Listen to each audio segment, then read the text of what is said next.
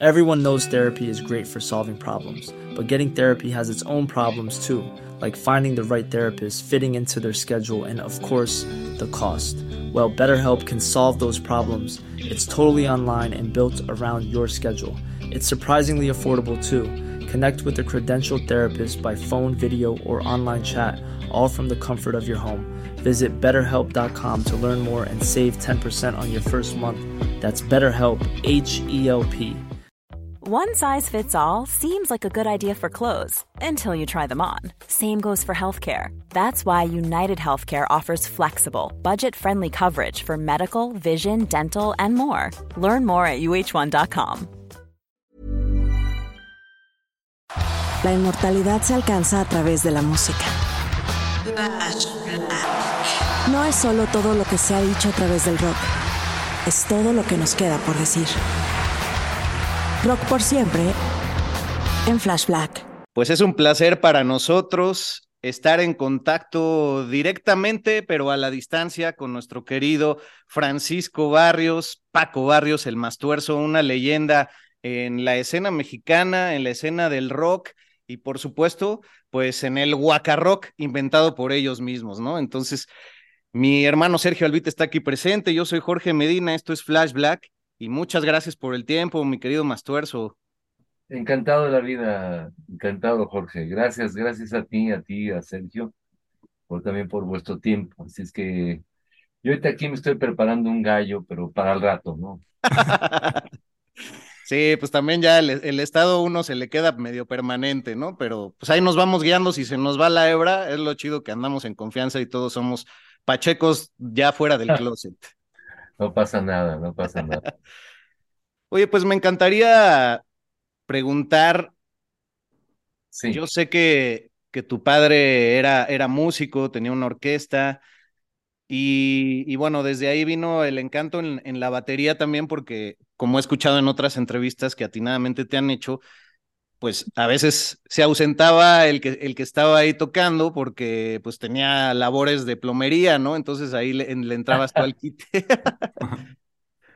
Entonces, me encantaría saber también cómo fue que penetró sin darte a desear nada, pues este tipo de gusto musical en tu vida y, cómo fue que te influenció, qué, qué música te rodeaba, extranjeros, mexicanos, eh, en fin, cómo te fuiste apasionando con el instrumento también.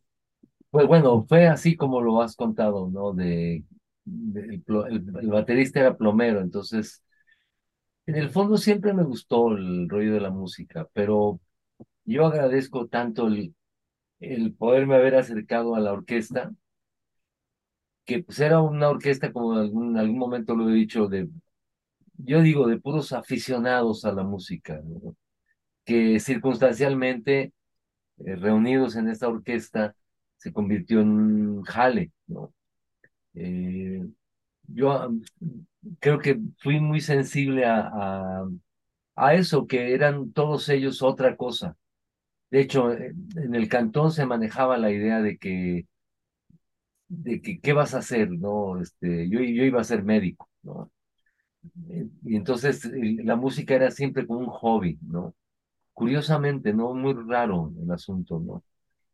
Porque como que nunca se encontraba, creo yo, mi papá nunca encontraba la totalidad de vivir de la música, porque tenía su taller de, primero de victrolas, de, de fonógrafos, de radios de bulbos, de transistores, etcétera, hasta que ya no podía, ya no pudo este, arreglar radios de transistores complicados y demás, ¿no?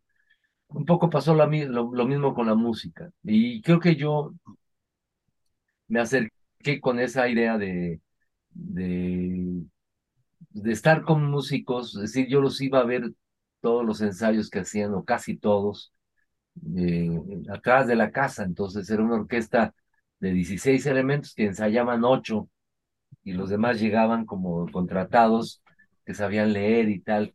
Entonces yo, yo creo que el saber que eran compas que tenían otro que hacer, eso a mí me motivaba un montón, ¿no? Yo tenía que estudiar, es decir, la secundaria o la pre, en ese entonces la primaria, después la secundaria y tal, ¿no?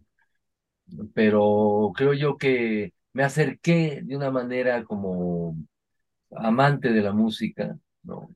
Y afortunadamente me acerqué a la música que, que totalizaba las distintas músicas. Es decir, desde una balada eh, o, un, un, este, una onda para bailar, ¿no? Ah, hasta músicas incluso de, de, de, músicos que yo admiraba, como, no sé, como los Beatles, ¿no? Eh, siempre cuento esa, ¿no? De, de que mi papá nos pedía y, y que, cuál, cuál mando hacer, o sea, que tenía que hacer, mandar hacer los arreglos a todas las voces de la orquesta, 16 voces, ¿no? Ah, los mandaba a hacer con un compa que le hacía los arreglos, ¿no? Monterrey. Entonces, eh, los Beatles, ¿no? No sé, cumpleaños o Bladio Bladá o así. Eh, pero no solamente tocábamos, o sea, porque llegué a hacer yo la, la paloma, era así como ya de riguroso que cada vez que iba yo con la orquesta, pues los propios músicos me decían, ay, que toque Panchito, ¿no? Porque era un chavo, un gordito simpático de siete, ocho, nueve años, diez años, y, y sí, siempre lo disfrutaba el poder tocar con la orquesta, ver la orquesta, todo lo que sucedía con el ritual de la orquesta. Eso es lo que, lo que, me, lo que a mí me, me enamoró, porque en realidad yo sentía que iba con la orquesta. O sea, no es que yo fuera de espectador, yo sentía que era parte de la orquesta.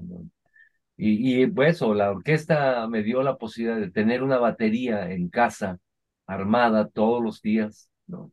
en un cuarto de ensayo al fondo de la casa, y que le, le daba sus chingadazos, ¿no? Para, para, ahí inventaba, ¿no? Y jugueteaba. Eh, lo he dicho en otros momentos, yo creo que para mí ahí comienza el rock, ¿no? Es decir, el, esa mezcla de la que después Sergio y Armando se propondrían como, una, como un punto de partida, ¿no? Una mezcla entre el aguacate y el rock and roll, ¿no? Creo que no Chido. te ¿no? No, te no claro que sí. Hasta más complementado. Ahora sí que les quite vino con todo. Yo, yo estudiaba música, es decir, el don Danielito era el, saxofonista, director de la orquesta, que era el que más sabía, y mi papá me mandaba a tomar clases con él, pero yo veía puros jeroglíficos que no que me daban hueva, la verdad y preferí, eh, decir, tocar de oreja, como se dice, ¿no? Mi padre siempre me lo echó en cara de que no, un músico tiene que saber leer y así, ¿no? Pero no, yo llevaba la contraria y creo que disfruté mucho el aprender de manera lírica lo que aprendí con, en términos de percusión o de rítmica. ¿No? La orquesta se llamaba la Orquesta Rítmica Continental. Qué bonito. creo que se me quedó mucho de ello, ¿no? Mucho de esa, de, híjole, del, placer de tocar, ¿no? De, mirar a los compas que descubrían que sí podían tocar. Mi padre les ponía, eh, invitaba músicos, digamos, más chingones, músicos profesionales de la Orquesta Sinfónica del, de Pachuca, del Estado Hidalgo, un trompetista, el maestro Morfín, un trompetista excelente. Eh, había un trombonista también bien, bien chingón, que le daban un, que acuerpaban, digamos, la orquesta y que los músicos que eran unos sastres, uno era eh, eh, fontanero, etcétera, de pronto se veían, se sentían, yo, yo los miraba así, se sentían realizados, tocando las rolas de éxito en ese momento de, no sé, de las orquestas de Pérez Prado, de Carlos Campos, de Pablo Beltrán Ruiz. Wow, qué buenos momentos también. Eh, una marca que, que quedó ahí para la historia de la música mexicana y que de alguna forma ustedes rescataron como un, un monstruo con varios rostros que de repente se mostraban, ¿no? Pero, pero también me, me gustó saber que intentaste estar en la academia musical también un rato y dijiste, no, esto no es para mí y, creo que ahí coincidimos porque fíjate que en este podcast nos hemos dado cuenta que un montón de chingones empezaron sin saber leer eh, música, ¿no? Ni, ni tener ningún estudio de academia, dígase Eddie Van Halen, de Van Halen la guitarra, o el propio Iggy Pop, pues empezó dándole a la bataca, ahí porque sus jefes eran muy buena onda con él, contrario a lo que solía haber en muchas tragedias de historias de vida del rock and roll, y otros grandes como Dimebag Darrell de Pantera y cosas así, entonces creo que desde ahí quizás es un rasgo de tu personalidad, ¿no? El, el seguir realmente tu pasión y decir, pues la, la, música lo mueve a, algo muchísimo más allá que lo que podamos escribir en un cuaderno, ¿no? Sí, de alguna forma, ¿no? Yo creo que siempre hubo la oportunidad de, de estudiar, siempre la tuve, ¿no? Eh, pero en realidad a mí me, me apasionaba eso, sentir que que con la guitarra podía emular ciertas músicas que, escuchaba en la radio o así, o que de a poco fui emulando, ¿no? Y aprendiendo. Eh, creo que la primera rola que me aprendí en la guitarra fue I Need You de los Beatles, ¿no? Por ejemplo, ah. ¿no?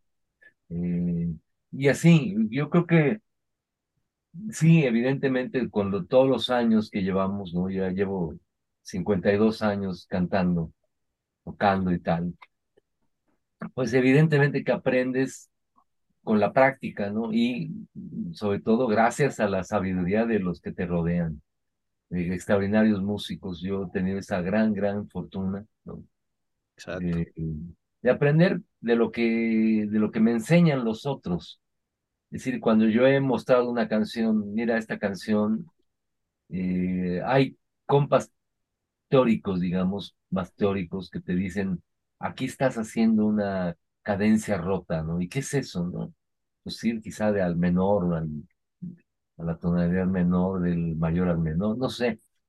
Eh, cierto tipo de expresiones, por ejemplo, que, que nos que, nos educaron, llamémosle así, ¿no? Que nos dieron cierta entender que es una síncopa, ¿no? Es decir, aunque la hiciese, no sé qué era eso, ¿no? Entonces que va antes del etcétera, ¿no? Del, del tiempo fuerte, no, veto a saber, pero ya lo sé, ya sé hacerlo, ¿no? O la, anacruza, o contratiempo, ese tipo de cosas, ¿no? O si la octava, lenguaje musical que en realidad, eh, pues sí es preciso para, para los músicos, ¿no? Pero para nosotros no era tan, para mí no era tan importante, ¿no? Eh, sin embargo, ahora mismo me es útil saber cierto cierto, cierta jerga de la musicalidad, de ir a un estudio y que te digan, este, ponle la clica, o sea, depende de cada quien, ¿no? El clic o el, el metrónomo, ¿no? Pero hay compas que es la jerga, ¿no? La clica, ¿no? Y es un tic, tic, ¿no? El pinche metrónomo. Eh, aprender todo eso creo que ha sido durante todos los años, todos los años eh, posteriores a mi infancia, que por supuesto me, llené de, ellos, sobre todo después de, o a partir más bien de, del grupo Los Nacos, que fue mi primer encuentro, digamos, llamémoslo así, profesional, digamos, con, con la música, a pesar de ser un grupo eh, al margen, es decir, un grupo que se propuso ser crítico, ¿no? Ahí fue donde realmente empecé a aprender de la música, de la música que queríamos hacer, es decir, concretamente de la canción que queríamos hacer. Eso es. Yo creo que en cada momento, en etapas como el grupo Los Nacos, como la propia Botellita de Jerez, ¿no? En donde los tres éramos ignorantes, ¿no? Armando Vega Gil era el más músico, digamos, que sabía leer, por ejemplo, ¿no? Y siempre había ese pretexto, que lo cual a mí siempre me cagó y me sigue cagando, de que, ay, éramos bien malos, somos muy malos para tocar. Eso es un pinche pretexto muy idiota, ¿no? Este, que, cada vez más me hago a un lado, mm. ¿no? Es decir, lo que tocas, lo tienes que tocar lo mejor posible y no hay pretexto para decir yo soy malo, discúlpenme. Sí, pero no, no, yo creo que la música, la, la canción merece un respeto, ¿no? Y, y no justificaciones tontas de que soy mal músico.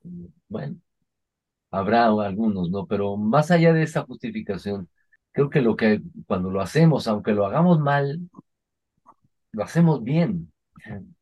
esas son nuestras limitaciones y tal, ¿no? Y cuando te das cuenta de esas limitaciones, bueno, tratas de brincar, ¿no? De aprender, de tocar, de, de ensayar, de practicar. Es la ventaja que tenemos ciertos músicos, ciertos hacedores de canción.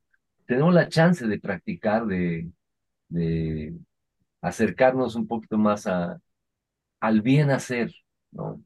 El arte del bien combinar los sonidos, el tiempo, el silencio, la palabra, ¿no? En esto que ya ahora lo sabemos es, pues, eh, ¿cómo te diré? Es un oficio literario el hacer canciones. En fin, no. Qué chingón. Adelante, carnal. Oye, precisamente, yo también soy baterista. Te admiro mucho por tu estilo, eh, presencia en el escenario y también actitud, güey. Es algo que me raya así chingón. Y siempre te he volteado a ver porque me inspira mucho esa onda. A mí también, yo sé leer muy poquito, y, pero no soy de los que lea a primera vista y esas ondas. Y siempre como que me ha intimidado los musicazos, ya sabes, que leen a primera vista y que eh, tienen influencia de musicazos como, no sé, Neil Peart, de Rush y esas ondas. Entonces siempre te citan como, no, pues si no tocas como Neil Peart de Rush, pues güey, eres un baterista promedio, ¿no? Y hace poquito también leía una noticia de que la baterista de los White Stripes, que es una chava que entró a la banda y pues no sabía tocar bataca, pero lo hizo muy bien en, en la banda, ¿no? Y pues a fin de cuentas, la bataca es nada más para acompañar, güey. Entonces, yo lo que te quiero preguntar, ¿cómo es lidiar con todo? Que ahorita justo tocas el tema, ¿cómo es lidiar con toda esa banda que sí son como músicos este, desde chiquitos, de conservatorio y todo eso, y que uno que sí es músico, pero que no sabe leer, pero sí sabe tocar, sí sabe presentar, e incluso pues entablar una carrera musical, ¿cómo es lidiar con esa banda hasta la actualidad, güey? Yo creo que no es lidiar, no, yo creo que es complementar, no. Creo en, lo, en mi experiencia personal, nunca ha habido el rollo de arrogante de un güey que sepa música y que te diga, tú no sabes, ¿no? Yo creo que ha habido la humildad de los músicos con los que yo he estado cerca, que han sido muchos, muchas y extraordinarios. Sabios, ¿no?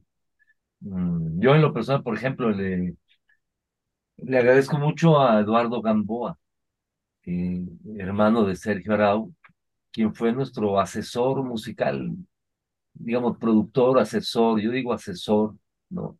Durante prácticamente todos los discos de Botellita, ¿no? En donde nos decían, decir, mira, aquí estás haciendo esto. Y había esa humildad de decirte, y sigue como el regaño, a ver, Eduardo cuando, cuando grabamos nos hacía la voz, ¿no? Así, súbele, cabrón, ¿no? Súbele a la... Siempre hubo esa, como buena química con los grandes músicos, yo creo, ¿no?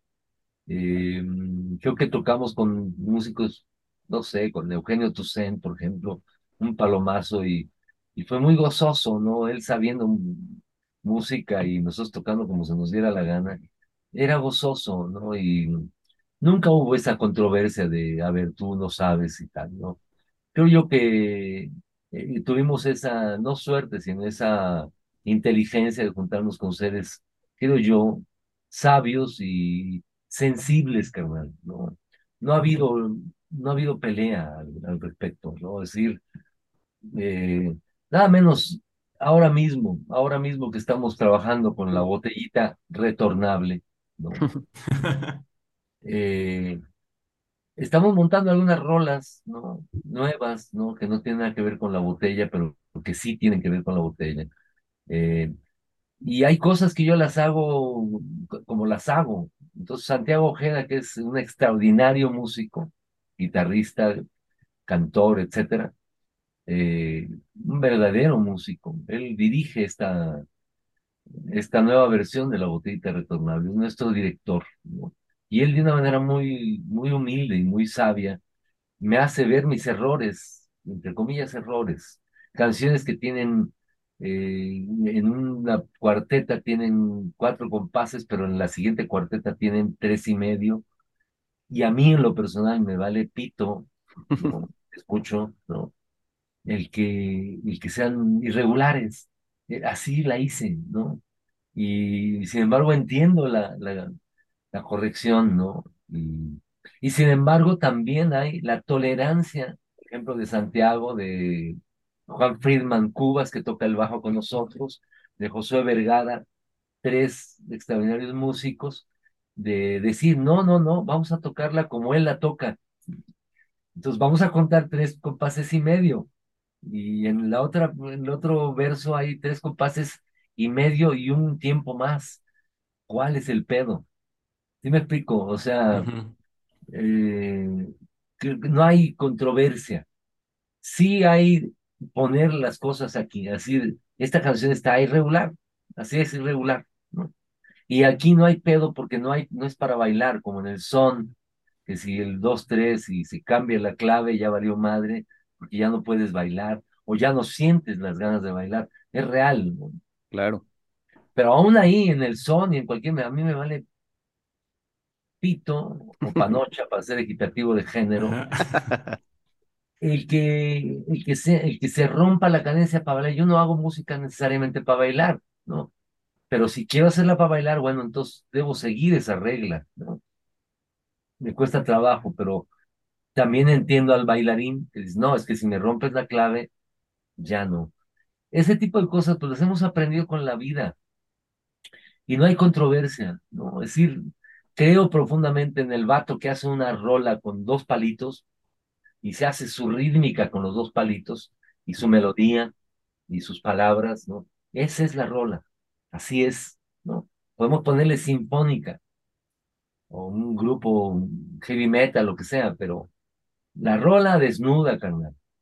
La rola desnuda. A mí me preocupa, me ocupa el que una canción, la que sea, ¿no? Hablo de mis canciones, eh, sea, tenga un valor eh, como, en sí misma, digamos, tenga arreglo con sinfónica o no, ¿no? Este, y eso es un resultado, yo creo, de esa tolerancia que ha habido conmigo respecto a los grandes músicos que han estado cerca de mí, o que yo he estado cerca de ellos. No, no creo que haya esa controversia. Sí hay eh, el desprecio de la música, digamos, clásica, la música académica, la onda académica, hay un desprecio por la música popular. Ese desprecio me lo paso por los huevos, sinceramente, porque son, son seres humanos arrogantes, que, que, tienen una mirada, un entender de la música, creo yo, muy limitada, ¿no? Desde la perspectiva académica, que no es otra cosa más que el resultado del poder. Es decir, la música académica tiene el poder formal, digamos, ¿no?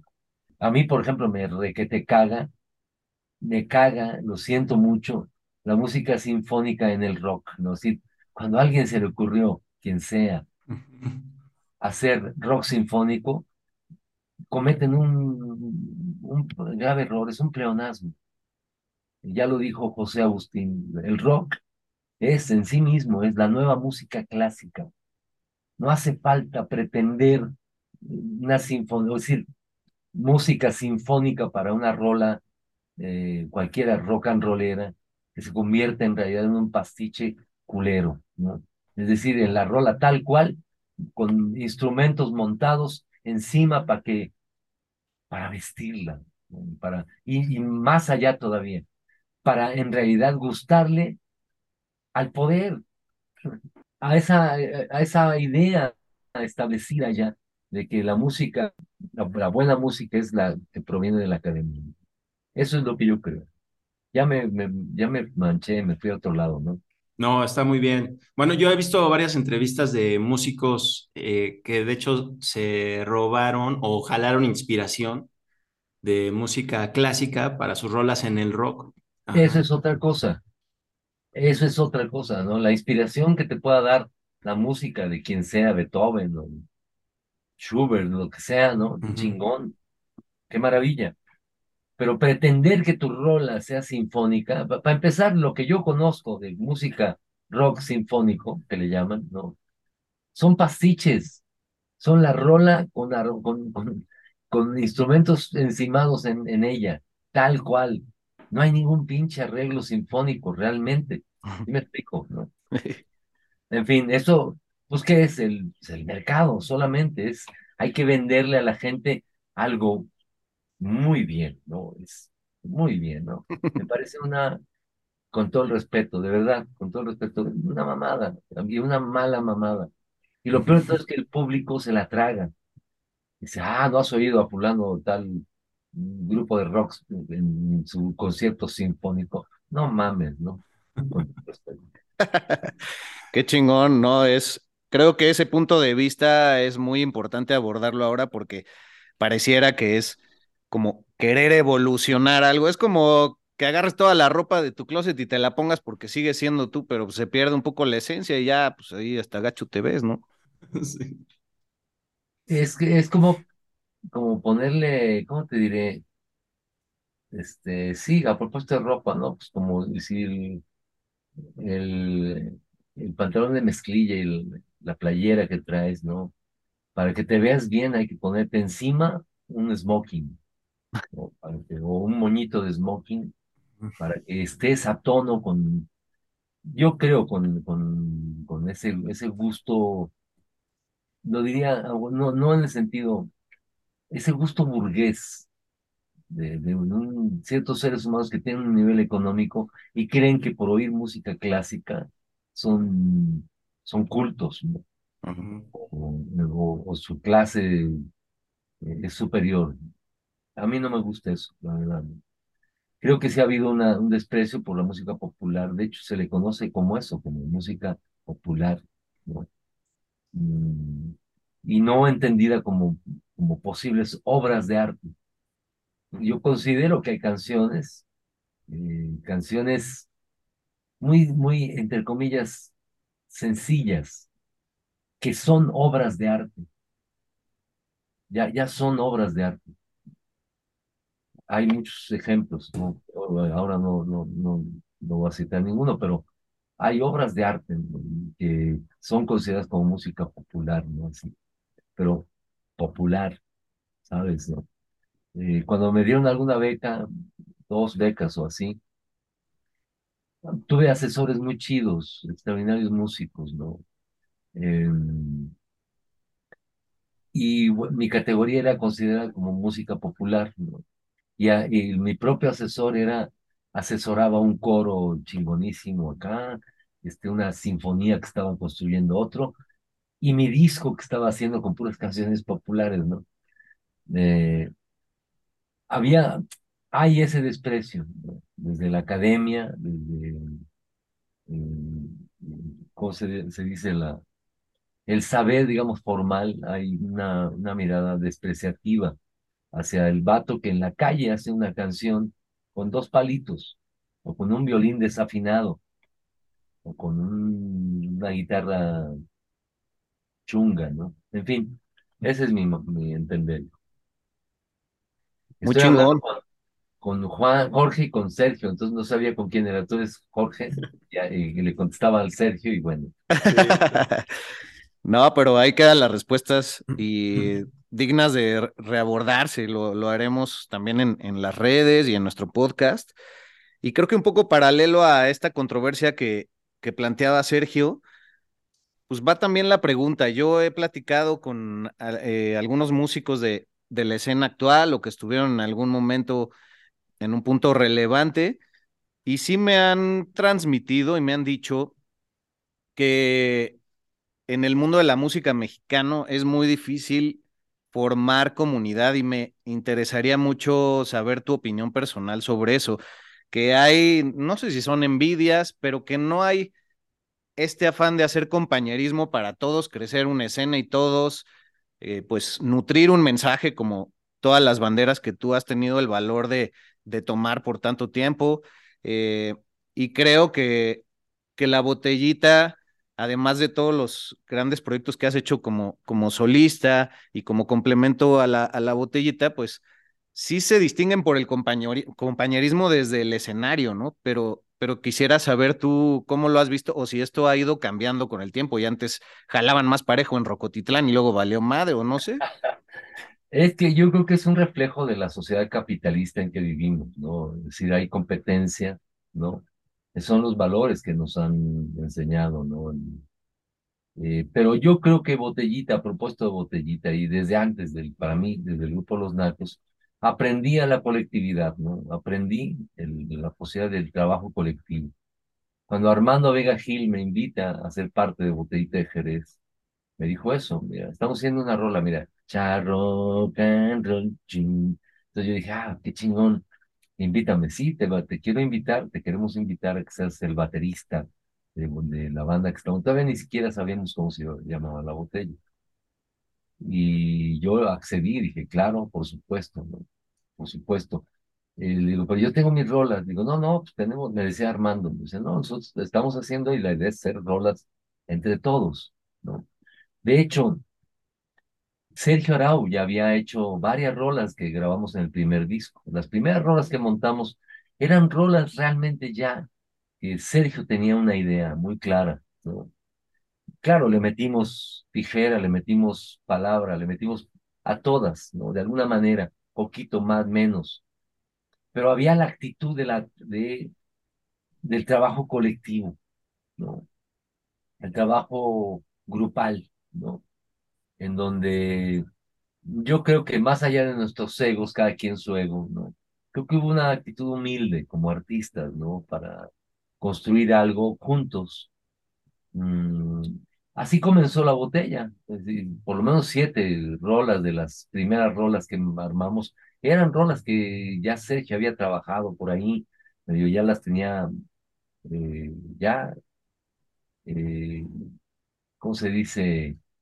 Pues de alguna forma construidas, ¿no? Ya, ya había un semblante de la rola, de la idea. Es decir, rolas muy claras como por ejemplo, Oh Dennis, no la hagas de Tox en Wings, desde el, desde el título de la rola, Oh Dennis, y después el complemento, no la hagas de Tox en Wings, el coro, ¿no? Decías, es, es una rola, es una rola redondita, ¿no? Y ahí todo el mundo le, le, metimos a, la rola, pero una rola ya que Sergio ya estaba, ya tenía muy perfectamente esbozada. Así que creo que el inicio de la botita, por ejemplo, fue un inicio de, una mirada colectiva. Y creo yo que en el desarrollo de, del trabajo de Botellita de Jerez, no solo en la primera etapa, en la segunda, en la tercera que regresa Sergio con nosotros, en la cuarta etapa que, que nos quedamos armando de Santiago y el señor González, creo yo que, que siempre hubo una actitud colectiva democrática. Y democrática no quería decir de que somos tres, somos dos contra uno, te ganamos la idea. No.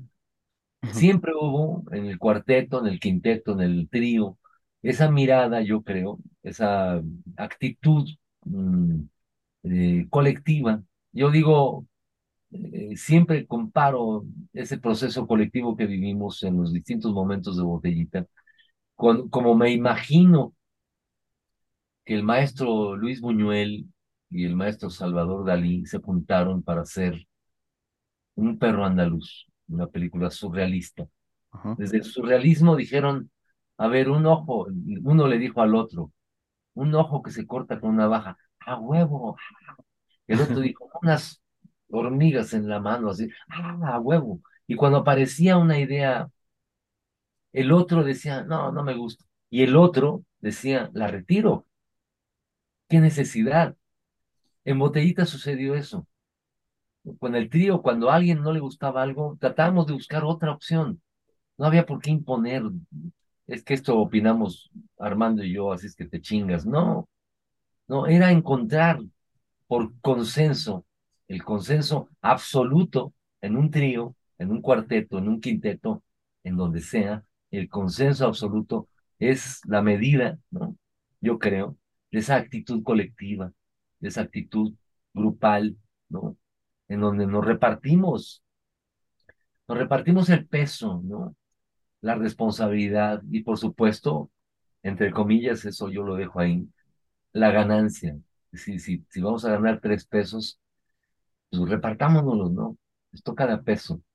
Así que yo creo que sí ha habido una actitud colectiva en ciertos ámbitos, sí hay también de otro lado la mirada competitiva del idiota que cree que es el, el, este, el frontman, pero que en realidad no es el frontman, es un imbécil, ¿no? Eh, sostenido por extraordinarios músicos. Creo que en Botellita nunca hubo un frontman, hubo tres, y hubo cuatro, y hubo cinco, porque así nos lo propusimos, y yo lo sigo pensando así.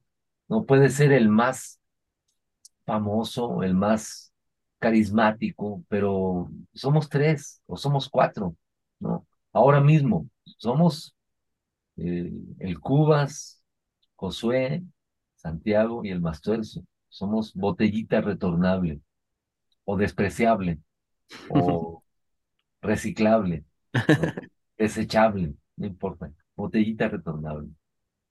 Wow, sí, pues nada más hacer mi, mi aportación por lo que decías del capitalismo. Claro, pues siempre e, es, es complemento, ¿no? El, el, estar rebotando las ideas con los demás, somos universos distintos, siempre hay algo que aportar y creo que sí, el, el individualismo es este autoengaño al que nos han llevado cada vez más el, el rollo de las redes, ¿no? Las redes sociales, la figura personal y quién brilla más, quién gana más. Y pues realmente sin, sin afán de ir a, a significados este, muy tergiversados o sobredesarrollados, mientras más cabezas, más ideas y más chingón, ¿no? Porque el juego de palabras siempre está. De ejemplos muy claros, o sea, Santiago Ojeda tocó años con Timbiriche, ¿no? En los videos que hace Televisa, ni siquiera lo ponían, ¿sí me explico? Porque en realidad los que lucían eran los, los, las estrellitas, ¿no? Pero el sostén verdadero de la, del, pues eran los músicos, Santiago Ojeda, en fin, ¿no? Y como eso, puedes ver infinidad de casos de artistas que son eso, una mercancía, ¿no? Un resultado de simplemente yo puedo, entonces voy a contratar a mis músicos, que además me caga cuando quien sea me diga mi baterista, chingas a todo, o sea, tu baterista, ¿no? Sí me explico, o sea, es un rollo de poder a propósito de capitalismo, ¿no? Yo tengo para armar una banda, ¿no? y tengo el ego, el ego inflado, gigante, pues claro, la puedo armar con extraordinarios músicos y yo soy el que resalta, ¿no? Yo soy el que va a estar en, la cartelera. No, me parece feo, culero, ¿no? Este, híjole, y cada vez más visible, ¿no? Cuando alguien verdaderamente es talentoso, y no solamente talentoso en el sentido de, de, de lo innato o de ciertas virtudes que puedas tener, sino el talento desde la perspectiva de una chinga, porque el que llega a ser un vato chingón en la guitarra es porque le ha chingado, más allá del talento. Se ha puesto a trabajar, a ensayar tres, cuatro horas al día, etcétera, ¿no? Como eso, tanto, ¿no? Así que, sí, yo creo que, que en el capitalismo, en esta sociedad de mierda en la que vivimos, ¿no? Suceden esos, esos exabruptos. Hey, I'm Ryan Reynolds. At Mint Mobile, we like to do the opposite of what Big Wireless does. They charge you a lot, we charge you a little. So naturally, when they announced they'd be raising their prices due to inflation, we decided to deflate our prices due to not hating you. That's right. We're cutting the price of Mint Unlimited from $30 a month to just $15 a month. Give it a try at mintmobile.com slash switch. $45 upfront for three months plus taxes and fees. Promote for new customers for limited time. Unlimited more than 40 gigabytes per month. Slows. Full terms at mintmobile.com. Everyone knows therapy is great for solving problems, but getting therapy has its own problems too, like finding the right therapist, fitting into their schedule, and of course, the cost. Well, BetterHelp can solve those problems. It's totally online and built around your schedule. It's surprisingly affordable too. Connect with a credentialed therapist by phone, video, or online chat, all from the comfort of your home. Visit betterhelp.com to learn more and save 10% on your first month. That's BetterHelp, H E L P. Burrow is a furniture company known for timeless design and thoughtful construction and free shipping, and that extends to their outdoor collection. Their outdoor furniture is built to withstand the elements, featuring rust-proof stainless steel hardware, weather-ready teak, and quick-dry foam cushions. For Memorial Day, get 15% off your Burrow purchase at burrow.com slash ACAST and up to 25% off outdoor. That's up to 25% off outdoor furniture at burrow.com slash ACAST. Wow! Nice! Yeah! What you're hearing are the sounds of people everywhere putting on Bombas socks, underwear, and t-shirts made from absurdly soft materials that feel like plush clouds. Yeah, that plush. And the best part? For every item you purchase, Bombas donates another to someone facing homelessness. Bombas. Big comfort for everyone. Go to bombas.com slash ACAST and use code ACAST for 20% off your first purchase. That's bombas.com slash ACAST. Code ACAST.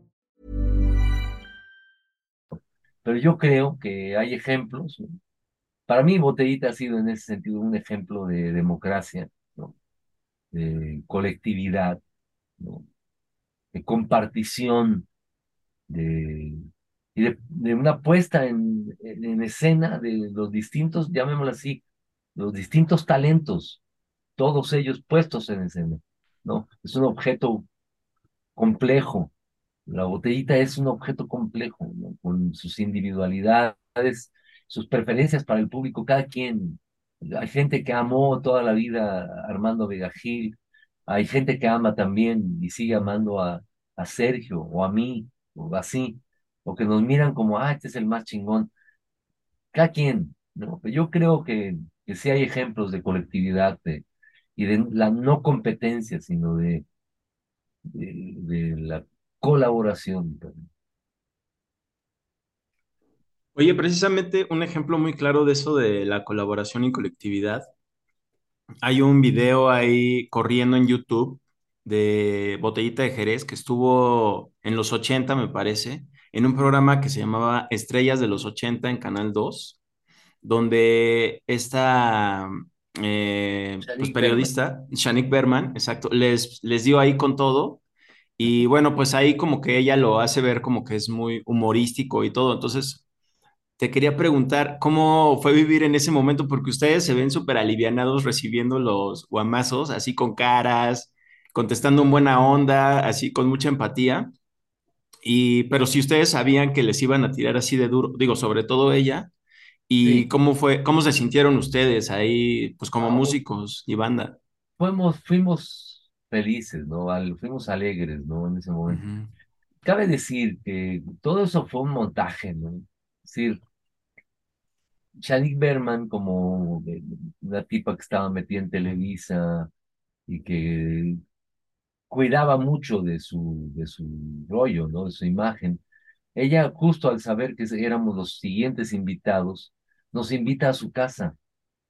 Y fuimos a su casa a tomar un café, Sergio, Armando y yo. A tomar un café, a platicar con él. Y en síntesis nos decía, por favor, no se vayan a pasar de chorizo conmigo. No, no, por favor, yo sé que ustedes son unos cabrones, ¿no? No lo dijo así, pero decía, porque sí, llegó un momento en que teníamos una cierta fama de extremadamente irónicos, extremadamente, este, eso, desequilibrantes para, para los entrevistadores, ¿no? Era un, humor despatarrado de pronto, ¿no? Y sí, accedimos a esa, ese encuentro previo y amablemente dijimos, no te preocupes, esto es un montaje, o sea, esto es, vamos a ir a, a un programa donde supuestamente se cuestiona al grupo, eh, se le cuestiona y, hay un defensor y un acusador, ¿no? Eh, la acusadora era ella y la, no sé cómo le llama, el fiscal o así, ¿no? Pero era una que tiraba mala onda y la que te tiraba buena onda, ¿no? Este, no recuerdo el nombre de la actriz maravillosa, compa, que nos defendió, es decir, porque habló de nuestros valores, de que si que Sergio era cineasta, que Armando y yo somos, éramos, somos antropólogos, en fin, ¿no? Como que nos defendieron, ¿no? Era, era como, era, un, un show, ¿no? Era un show. Aunque se dieron cosas verdaderas, por ejemplo, el que de pronto en el público aparecieron compas con mantas, ¿no? eh, viva botellita, y quizá nuestro manager le, metió candela para que alguien llevara una manta o así. La, las propias expresiones clasistas de Shanik Berman en ese entonces nos dieron pie para decir eh, esa banda y, y, fue muy, muy sonado esa entrevista porque pues, precisamente nos pasamos de lanza con ella. Hay un momento en donde Sergio le dice, entonces qué güerita, ¿qué hora sales al pan? ¿no? Eh, jugamos, jugueteamos eh, con, con ella, ¿no? Y con Televisa y con todo ello, ¿no? Finalmente. Eh, para hacer esa aparición en ese programa, ese programa que se llamaba Estrellas de los 80, ¿no? Que fue en un momento eh, de gran rating, ¿no? Casi todos los grupos de rock estaban yendo ahí y en general les pagaban una chinga, los, los cuestionaban, los, los hacían sentir mal incluso, y nosotros simplemente nos sentimos empoderados en un programa, en un show, ¿no? Y, y fue interesante, fue gozoso. Eh, yo, para que me entiendan, yo, yo no le guardo ni, ningún rencor a Shanik Berman. Ella es así, es una compa que, cuyos valores, sí, yo jamás volví a, ver a Shanik Berman, este, ni tengo para qué verla, ¿no? Pero era parte del montaje, ¿no? Yo creo. No, y, y sigue causando controversia porque digo, en Flash Black hicimos un especial de la botellita ya hace un par de temporadas, si no me equivoco, pero justo en redes subimos pues un extracto de, de esa aparición en ese programa y ha sido de, de, nuestra, de nuestro material más visto, entonces a la gente le sigue moviendo. Es el morbo, es el morbo, carnal, el morbo, sí. porque además, obviamente que en esa entrevista nosotros le picamos el culo al morbo. Es decir, la gente miró y dijo, miren estos pasados de lanza, ¿no? Eh, sucedió en ese programa y en un montón de otros programas, ¿no? donde la gente hablaba, oigan, ¿por qué tienen esos este, pelafustanes ahí? Y siempre había alguien que nos defendía. Yo recuerdo otro programa de, de, Lourdes Guerrero, en paz descanse, y de Memo Ochoa, en las mañanas, de Eco, no sé cómo se llamaban, eh, en donde alguien nos tira mal rollo y Lourdes Guerrero se avienta una apología de botellita de tres, cuatro minutos al aire, ¿sabes? O de Memo Ochoa, que nos defendió tanto, nos miraba como, como un, un coso raro, ¿no? Eh, se acercaba a la batería y veía los objetos que tenía mi batería colgados, la muñequita, el, el zapatito de mi hija, en fin, ¿no? Eh, como eso, muchas cosas. Ricardo eh, Ochoa, eh, Rocha, perdón, Ricardo Ocho, Ochoa también, mi carnal rock and hace poquito lo vi, pero me refiero a Ricardo Rocha. Él fue el primer compa que nos dejó tocar ciertas canciones a las 2 de la mañana, alarma la de tos a las 2 de la mañana, porque éramos demasiado picantes, ¿no? Para, wow. para el público de Televisa entonces, ¿no? Así que fue, fue una pasada por ahí. De, bien lo, dice, lo decía el papá de Sergio, Alfonso Arau. A mí me preguntaba alguna vez, no me preguntaba, me afirmaba, me decía, ustedes se han pasado eh, por Televisa como con bandera de pendejos, ¿no? Y yo decía, pues sí, ¿no? Claro, evidentemente, años después, un poquito después, Televisa se dieron cuenta que no éramos tan pendejos y nos vetaron. ¿no? Épico. Este, oye, pues en otro orden de ideas. Sí. Seguramente estarás familiarizado con la, fa con la frase de, pues eh, el barrio nunca sale de uno, aunque uno pueda salir del barrio, ¿no? O uno sale del barrio, aunque el barrio nunca sale de uno, pero tú ya lo llevas en el apellido y en plural. sí. Sé que eres de Tulancingo Hidalgo, pero al final todo lo que has realizado y lo que has realizado en conjunto con tus queridos compañeros, pues tiene mucho esta alma dicharachera de, del mexicano y demás.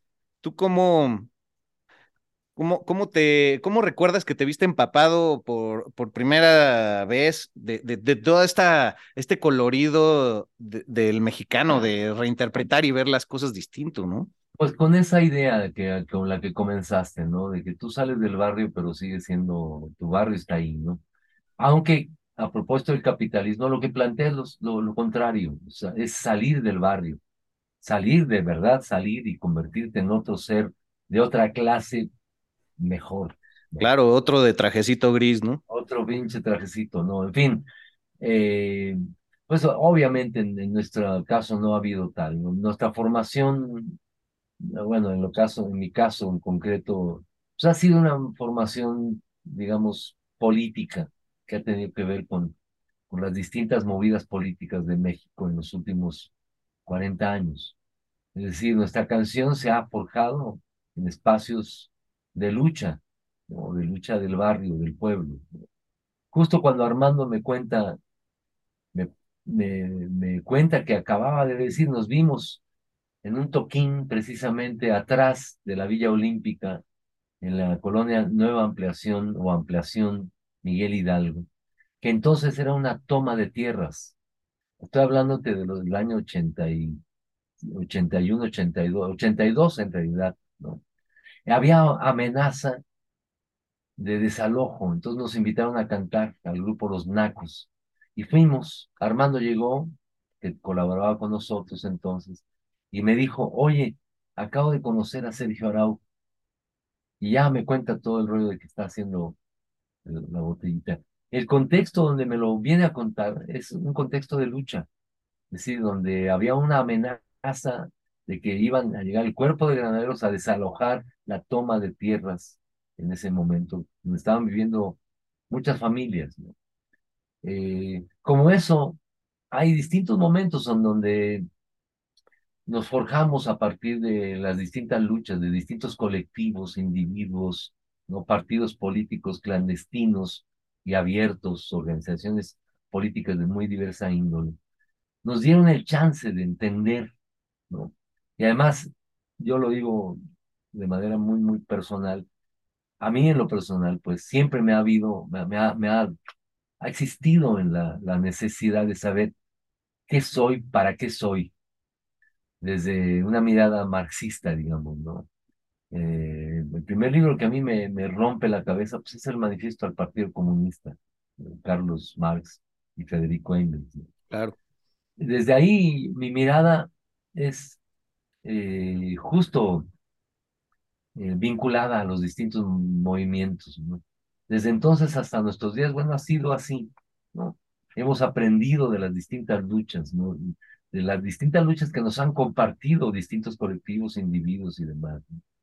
Creo que eh, la posibilidad de, de que no fuera así, es, decir, de entendernos como solamente una mercancía, ¿no? Pues no, creo que no ha sido en nosotros, ¿no? Yo considero que nuestro resultado artístico es eso, una relación social. Es decir, mi canción es una relación social, ya en sí misma. No, no, no tiene por qué convertirse solamente en una mercancía. Ah. Así que nuestro trabajo ha estado vinculado a distintos colectivos, grupos, desde desde el, mi caso personal, desde el grupo Los Nacos, con la fortuna de esa escuela de cuadros que ha sido el grupo Los Nacos. Yo fui un cuadro que surgió del grupo Los Nacos, donde aprendí a contextualizar dónde estoy, para quién voy a cantar. Tantas bandas de rock famosas tocaron para eventos del PRI, del PAN, le levantaron la mano a, Fox, eh, trabajaron con Calderón, ¿no? Por no decir con García Luna, ¿no? Y además decían los imbéciles, ¿no? La gran mayoría, ¿no? De que yo no quiero hablar de política. Cuando que en realidad su práctica era política y era una política ojete, vinculada al poder, al verdadero poder que estaba oprimiendo a tanto, a tanto ser humano en México. Así que nuestro trabajo ha estado vinculado a ello, a, a una idea política, una idea eh, social y, para mí es un orgullo, es decir, porque ha sido, sigue siendo una construcción, porque la congruencia es eso, una construcción de vida. Y creo yo que a eso nos, nos debemos, de alguna manera. Ah, pues si se pudiera, ovación de pie para estas declaraciones. Qué bonito.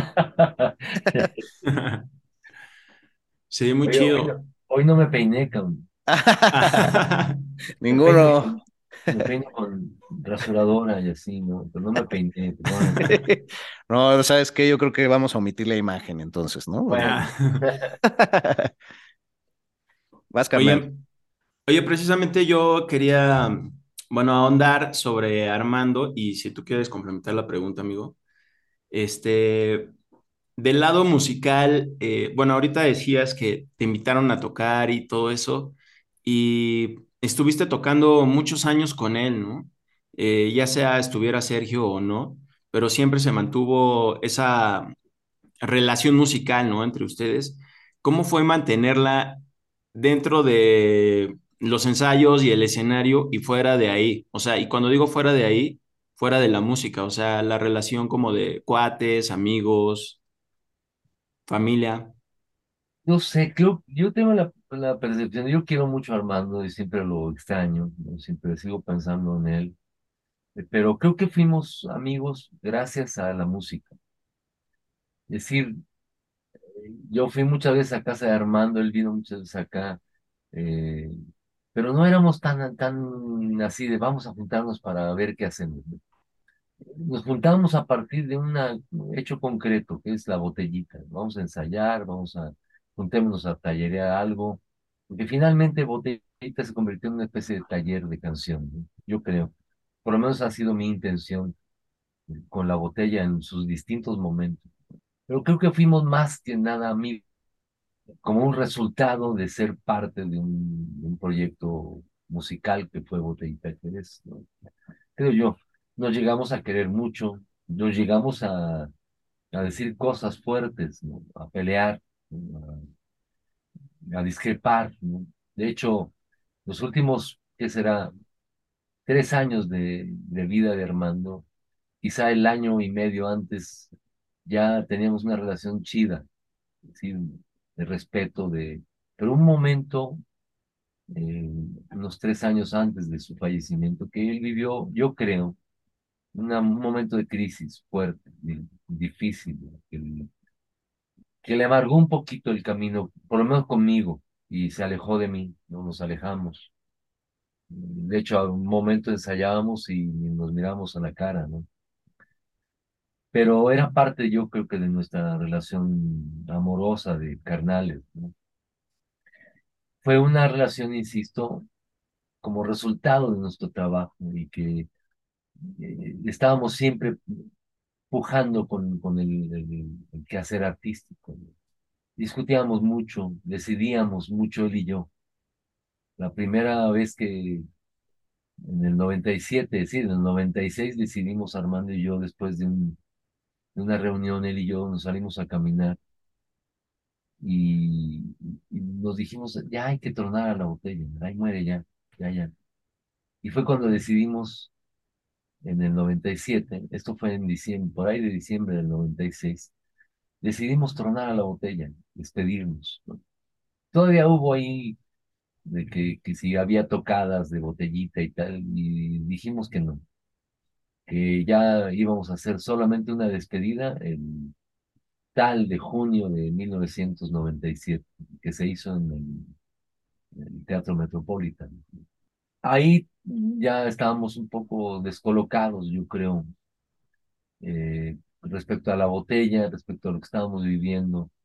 Acaba de salirse Santiago Jeda, estaba supliéndolo de alguna forma otro camarada. Mm, y, y, despedimos a la botella, ¿no? Creo que fue una, una decisión de amigos, ¿no? sin Sergio, evidentemente, pero curiosamente fue el punto de partida para que nos reencontráramos con Sergio. Y en la despedida invitamos a Sergio a tocar con nosotros en la despedida, en el último Waka Rock. Y a partir de ahí comienza una nueva aventura de, que duró 15 años básicamente con la idea de hacer una película, que fue Naco es chido, o la verdadera historia de Botellita ¿no? Creo que Armando y yo en ese sentido conservamos nuestro cariñito, nuestra amistad durante todos estos años, Eh, y fue muy en función de, de, lo, de nuestro quehacer artístico. En ese entonces, esos 15 años que vivimos de la última etapa en, como trío, ¿no? Fueron 15 años en donde casi no hicimos nada. Desarrollamos cada quien nuestros proyectos individuales.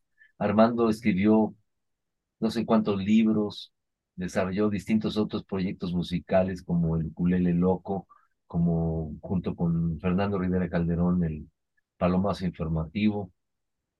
Yo hice Carne de Res, el Mastorcio y Carne de Res, el Mastorcio y los Hijos del Maíz, mm, en fin, grabé un disco solo, etcétera, ¿no? Creo yo que, que nuestra amistad, nuestro cariño estaba en función de, de nuestro jale como, como, como creadores, yo creo, básicamente. Por supuesto, había ciertas intimidades. Aquí tengo sus libros, ¿no? Aquí tengo conmigo este, esto que es cuaderno segundo, una top model en mi WC, que es eh, de los últimos textos que Armando hace para, para su, su, larga carrera de, de, literato, ¿no? Tengo, guardo con mucho amor objetos que, que Armando me compartió. Mis últimos tapones que me, que me regaló para los oídos, porque yo tengo un tinnitus en este oído en el cerebro en realidad. Armando padeció tinnitus. Ah. A veces pienso que fue una de sus, de sus, eh, los motivos de su suicidio, no de tantos motivos por los que pudo haber pasado. Así que eh, en mis tocadas cito a Armando muy frecuentemente y lo recuerdo siempre con mucho amor. Sí, yo recuerdo como uno de los días más tristes cuando me enteré de, de su partida. También tenía una admiración eh, por él muy cercana. Tuve la fortuna de que cuando ustedes se reúnen en el año 2012, que hicieron algunos toquines, la alineación original de la botellita, de entrevistarlos. Yo trabajaba con la radio de la UAM en ese, en ese momento, ustedes tocaron ahí en el Teatro de la Paz. Y, y wow, ver a la tercia original tocando ahí, la verdad es que me tocó todavía más profundamente porque yo conocía a la botellita, pero, pero tal cual fue un encuentro íntimo y después me voy a leer el diario íntimo de un Waka Rocker y, y justamente entro a todo el mundo literario que generó, ¿no? Entonces yo creo que, que hay mucho que, que festejar también en, en todo lo que hizo con su valiosa vida, porque nos dejó muchísimo a aprender, a leer y a reinterpretar con el tiempo, ¿no? Y, y quizás en ese mundo de fantasía él es donde realmente cohabitaba y es mi impresión muy personal, pero, pero el mundo humano también e, el arte es nuestro escaparate, pero quizá para él era una persona demasiado sensible en, en ese sentido y me identifico con él también. No sé ahí si, si podrías complementarme un poquito en tu visión. Un vato sensible, ¿no? Mira, le decíamos cuando antes de botellita le decíamos el chillón, porque era un chillón, ¿no? Era un vato muy sensible, muy sensible. Yo creo que mm, eso, este, por, pues, creo que es uno de los elementos por los que no aguantó vara, por todo lo demás, y, y vino el desenlace fatal de su suicidio, ¿no? que cada vez más estoy convencido que lo hizo por la humanidad cantando. Qué importante. Sí, porque puede haber un montón de textos y subtextos y reinterpretaciones pendejas o más atinadas por los que sí convivían con él. Sí pero sí nos pone, y por eso yo creo que a mí me pegó en, lo personal tanto en su momento, porque nos, nos pone a reflexionar, bueno, qué está pasando en las redes, qué está pasando con, con esta nueva cacería de brujas, que a la vez es muy necesario entrar en estos discursos, en estos debates, en esta reformación, si así lo queremos ver, pero sí, la, la humanidad de repente necesita ese tipo de campanazos y bueno, a él nunca le faltaron los pantalones, ¿no? También. Sí, yo en ese sentido fue un vato honesto. Eh, creo que más allá de la culpa que no solo es de él, es de todos nosotros, de todas y todos. Eh, curiosamente, con su muerte desaparece el Me Too. Y no quiero descalificar el Me creo que fue tan importante la aparición del Me sigue siendo importante el poner en un lugar visible ¿no? la problemática para su discusión. Por eso pienso yo convencido de que él, pues más allá de, de su dignidad, de su apreciación personal de sí mismo y de, de lo que pudiera ser un desprestigio, entre comillas, ¿no? Eh, se suicidó por la humanidad, mis carnales. Ese es mi, mi punto de vista, ¿no? Y, y pues tan tan, le, extrañaremos toda la vida eh, hasta nuestra muerte. Sí, y muchas gracias por la apertura y, y por la confianza, ¿no? Creo que es, es también importante hablar de esto. Por supuesto, sí, lo, lo hago, lo hacemos, ¿no? Es útil para, para nuestras conciencias, a propósito de la congruencia. Claro Exacto. Claro que sí. Pues, mi hermano Serge, no sé si tienes una pregunta más. A mí me queda una en el tintero y pues ya te, te dejamos ir para fumarte ese gallo que ya se mantuvo. sí, pues, oye, pues yo te he visto varias veces en el Chopo. Es muy chido el Chopo y de las últimas veces que yo he visto como que siempre lo veo más cambiado.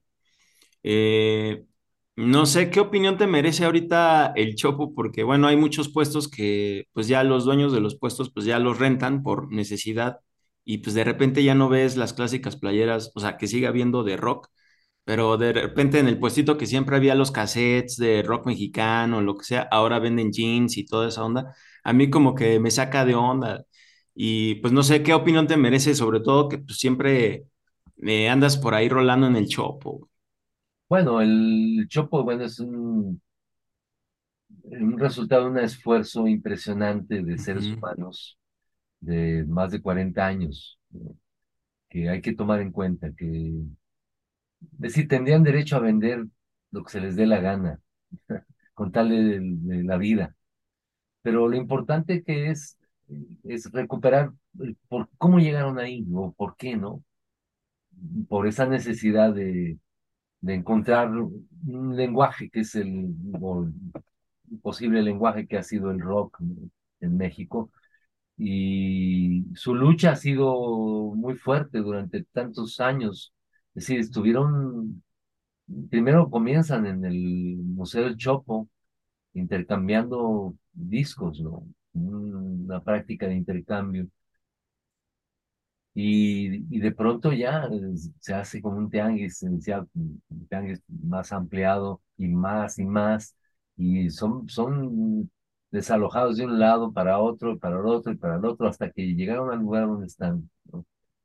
Han tenido su, su evolución, ¿no? efectivamente, eh, habrá, habrá gente que ya ni siquiera vende, le importa un bledo vender cultura desde la idea del rock, ¿no? Les importa vender simplemente para sobrevivir, a muchos quizá, ¿no?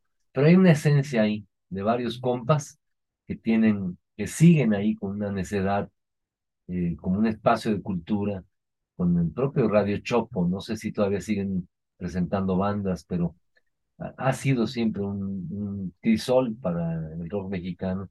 Es un lugar obligado para los que les gusta el rock, eh, de, venir de, digamos, de provincia a la Ciudad de México, ir un sábado entre 10 de la mañana y 3 de la tarde y encontrarán algo, algo importante que les signifique desde, desde el gusto, desde el placer por el rock en México o de cualquier lugar del mundo, porque además hay una totalidad ahí, es decir, es un lugar donde se anuncia, donde se, se recibe, se vende, se, se, intercambia cualquier forma, cualquier tipo de, expresión que tenga que ver con el rock universal.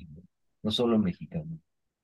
Gente que ya falleció, que fue parte de, esa lucha.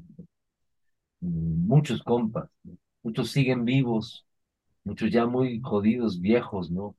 Pero siguen ahí, como un, más allá de que te dé para vivir, un espacio cultural, ¿no? que, trasciende mucho más allá de, aunque vendan calcetines para bebé, o vendan pelotitas, o vendan lo que vendan, creo que el museo es, perdón, el tianguis cultural del Chopo, es un tianguis histórico, que seguramente tendrá otras etapas más adelante. Creo que es fundamental para entender esto que llamamos hoy rock en México. Súper, muchas gracias por compartir esa opinión y perspectiva. No, claro. Además, mi, todo mi cariño a esos compas, ¿no? Que nos han ayudado a, hacer un, un espacio donde se contiene un montón de información del rock mexicano y del mundo. Siempre, siempre hay un cariño para toda esa bandita. ¿no? Vendan lo que vendan, carnal. Vendan lo que vendan ya. Ahí está, ahí está una esencia. Incluso aunque se dividan, porque he sabido que ha, habido divisiones ahí entre los propios compas, ¿no? Pero han logrado algo, han logrado tener un... Es un referente, pues, para el rock en México, desde cualquier lugar del mundo. Muy cierto. Y hacerse presente ahí yendo al tianguis, pues es un poco como soplarle al fueguito del rock and roll, ¿no? Como aquí seguimos, y, pues, ¿no? Irte a comprar, ir a, ir a intercambiar tus discos. O sea, simplemente tú, tú como ser humano dices, yo tengo 20 compactos que ni escucho, pero que son chingones.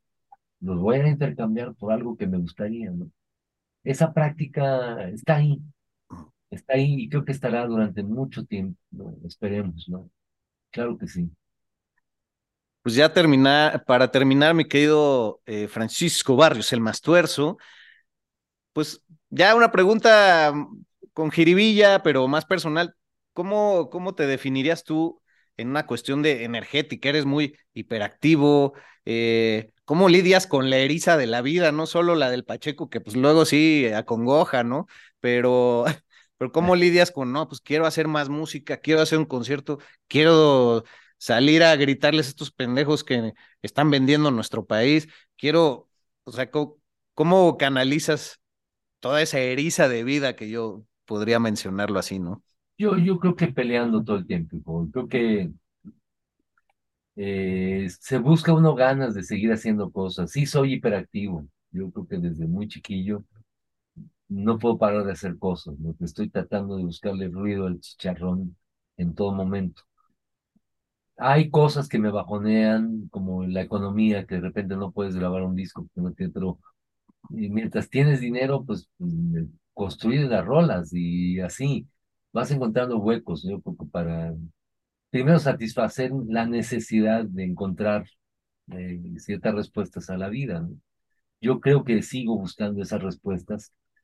Estamos ahorita precisamente con la botellita retornable, intentando construir un nuevo disco, con rolas, todas rolas nuevas.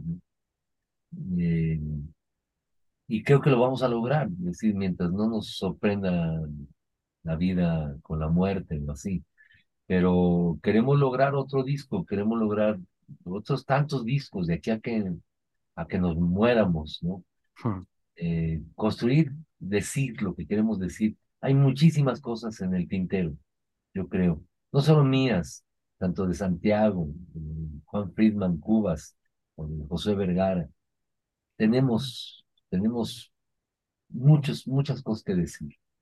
Y de una manera que, deseamos hacerlo, de una manera bella. Es decir, desde el arte del bien combinar los sonidos, el tiempo, el silencio, la palabra, ¿no? Desde esta mirada, eh, pues de de construir piezas literarias, generalmente escritas en verso para ser cantadas, decir, canciones, para significar nuestra vida y la que la gente, los seres humanos que de alguna manera mm, acuerden, eh, no sé, su empatía con esta propuesta, bueno, que haya una cierta continuidad, ¿no?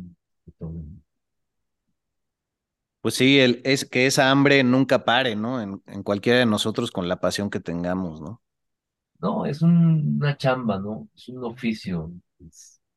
Eh, hacer una canción puede ser algo aparentemente muy simple, ¿no? Pero, híjole, es un oficio y este hay que chingarle. Que nos cojan con las manos en las musas, ¿verdad? Es decir, eh, hay que sentarse a escribir, hay que sentarse a tocar. La inspiración eh, no es de genios. Los genios, esa idea de genios son, es una mamada y una mala mamada. es un, una chamba, un trabajo, en que todo lo podemos hacer, todos, todas, todos. Eh, hemos, nos ha tocado estar en este lado de escribir, de cantar, etcétera, ¿no? Pero es cualquier ser humano es susceptible de ser un artista, de expresarse de manera, digamos, subjetiva, abstracta, estética. Ah, pues qué, qué hermosa plática. No sé eh, si quieras agregar algo, mi querido Serge, pero bueno, yo antes que nada agradecerte muchísimo tu tiempo, agradecerte muchísimo tu obra, eh, tu sencillez, tu humildad, porque yo siempre he opinado que la gente más chingona demuestra que es chingona simplemente porque tiene pues la apertura para hablar con cualquiera porque sabe que puede recibir algo de cualquier persona, ¿no? Y creo que esos son los botellos para mí. En este espacio hemos tenido pues el gran lujo de platicar con, con Sergio Arau y contigo. Eh, mucha gente nos ha desdeñado que porque no somos el podcast de los miles de escuchas y la chingada, y ahí se demuestra que pues los chingones ahí están apoyando las causas, ni siquiera es mándame tus números, ni, pero pues de qué quieren hablar, y e, esa apertura se te reconoce, y cuando te he visto en tu combi en la calle te he gritado, eh, su a huevo, pues me has respondido, o sea, todos esos detalles quedan bien grabados en el corazón, y sobre todo toda la obra que han podido desarrollar y que has podido desarrollar, pues también que sepas que, sigue resonando, que sigue siendo motivo de orgullo y que aquí pues pondremos nuestra cucharadita de azúcar, porque no me gusta decir granito de arena, eh, pues, para que todo esto siga, ¿no? O un granito de pus. Ándale, mejor. Pues muchas gracias, gracias Sergio, gracias Jorge, a los dos, de verdad muchas gracias. Muchas gracias. Yo, yo igual en lo personal agradecerte tu tiempo, tu buena onda, tu buena vibra. También en el Chopo, siempre que te veo y pues ahí también te voy a saludar, siempre ha sido bien buena onda. Eh, agradezco mucho también que nos hayas compartido tus palabras, tu mentalidad y pues todo, todo esto que siempre rodea la botellita, siempre es algo de valorar y muchas gracias por, por todo. Nada, Sergio, gracias a ti, gracias a Jorge, de verdad muchas gracias a ambos. Y aquí estamos a la orden, canal, ahí seguimos. Muchas gracias. Mil gracias. Muchas gracias, querido hermano. Y bueno, ya todos ustedes pudieron adentrarse un poco más en este universo que nunca acaba, que es nuestra cultura, nuestra música y que se complementa con estos encuentros. Así es que gracias y hasta muy pronto. Gracias muchachos, a los dos, de verdad, un gran abrazo. El ADN del rock está en Flash Black. Rock por siempre en Flash Black. Hey, it's Danny Pellegrino from Everything Iconic. Ready to upgrade your style game without blowing your budget? Check out Quince. They've got all the good stuff shirts and polos, activewear, and fine leather goods, all at 50 to 80% less than other high end brands. And the best part? They're all about safe, ethical, and responsible manufacturing. Get that luxury vibe without the luxury price tag. Hit up quince.com slash upgrade for free shipping and 365 day returns on your next order. That's quince.com slash upgrade.